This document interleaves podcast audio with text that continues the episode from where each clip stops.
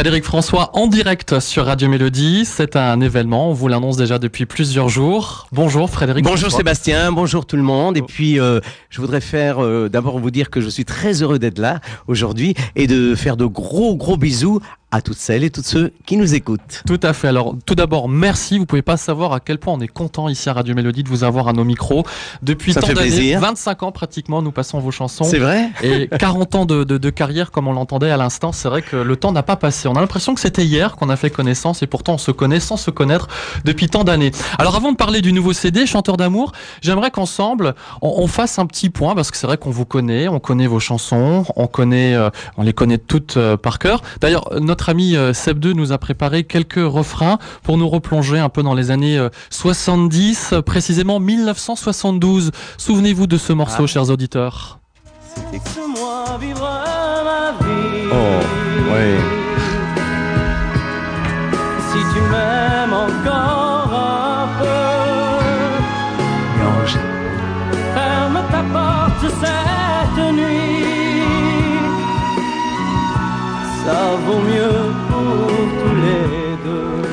1975, mesdames, vous souvenez aussi de ce voyage à Chicago? Jouant toute la nuit au casino. Alors moi je me vois près de lui à Chicago, Les années 80, on ne les oublie pas non plus, bien sûr, avec cette chanson que vous allez sans doute toutes et tous reprendre en cœur. Écoutez. Mon cœur te dit je t'aime, il ne sait dire que ça.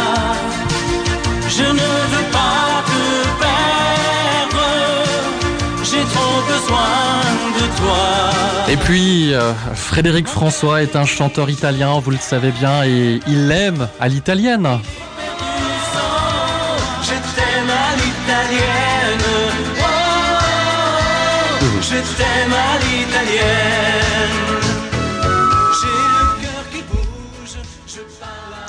Quatre décennies de succès, quatre décennies de chansons.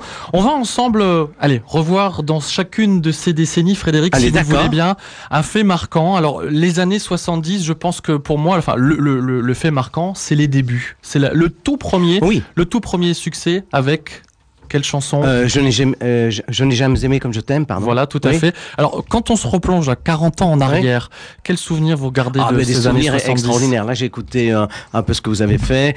Ouf, mon cœur, il tombe, tombe, il commence à battre et, et tous les souvenirs reviennent. Alors, qui, étions-nous? Où vivions- vivions-nous? Eh bien, mon père était un ouvrier mineur. Nous habitions en face du charbonnage et il pensait que son fils, un jour, allait devenir un chanteur très connu. On parlait pas de star à l'époque. Et donc, il avait un rêve. Il avait mis tout en, œuvre pour que ce rêve se réalise. Il s'était transformé en, en impresario. On allait dans... Il avait... euh, oui, il était parti euh, chez un mec qui avait un orchestre. Il avait parlé pour moi, pour mon frère. Et, et voilà. Et un jour... euh, une voiture rouge décapotable s'amène dans le quartier où nous vivions euh, euh, populaire. Et ce mec était un impresario il dit voilà j'ai entendu parler de votre fils. Euh, et si, si euh, il me met des chansons et si ça me plaît je l'enregistre. Et voilà qu'il nous enregistre et cette chanson, la première, Je n'ai jamais aimé comme je t'aime, 13 semaines numéro un dans un hit parade. Je vous dis pas dans le quartier où on vivait. ma Les premiers mère- autographes. non, ma mère qui, euh, qui, qui allait dire à sa voisine, mon fils qui passe à la radio, mon fils qui passe à la télé. C'était, quand j'arrivais, c'était tous dehors, ils m'applaudissaient. C'était quelque chose de extraordinaire. Un rêve qui devenait réalité. Mhm. Et c'était en 1971. Je n'ai jamais aimé comme je t'aime. Puis directement l'été, c'est euh, ou trois 72. mois après, euh, oui, euh, je voudrais dormir près de toi. Et puis laisse-moi vivre ma vie. Un million de disques vendus sur trois mois. C'était Premier extrait qu'on entendait tout à l'heure. c'était magique. Il y a quelque chose de magique qui s'opérait. Comment, tout d'un coup, euh, on fait partie d'une génération des les, les beaux gosses, les chanteurs à minette, avec Mike Brandt et puis plein d'autres artistes. Nous devenons les, les leaders de, de toute une génération euh, qui suivait Love and Peace. Hum. Et voilà. Et donc Chicago vient te perdre dans mes bras. Il est déjà trop tard. Ça ne s'est plus arrêté vraiment jusqu'à la fin 80. Justement, on passe maintenant dans les années 80, Frédéric François. Alors là, j'ai eu du mal à trouver un événement marquant parce qu'en même temps, euh, on, on se souvient de cette chanson Adios à mort, mais aussi votre premier Olympia. Alors entre les deux, lequel euh, sur lequel votre cœur balance en événement marquant hein, des années Un 80 événement- euh, Premier Olympia ou Adios à mort? Euh, non, Adieu sa mort. Grand événement.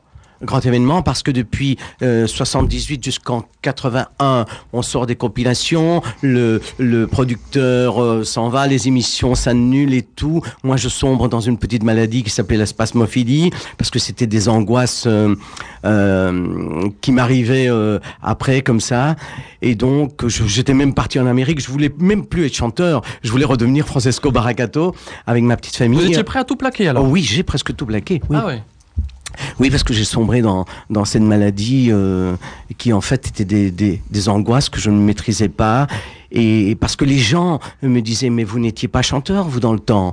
D'autres me disaient, mais ah, maintenant vous avez gagné beaucoup d'argent, vous Mhm. nous laissez tomber. Mhm. Donc c'était très, très dur à vivre. Donc j'avais décidé de partir en Amérique et retrouver toute euh, ma famille qui se trouvait là-bas. Et puis un jour, Est apparu un ange. Est apparu un ange, je reviens et je suis euh, au Luxembourg devant une vitrine et euh, une portugaise qui travaillait là-bas sort de, de, de son comptoir où elle vendait ses disques, vient me trouver dehors et me dit voilà.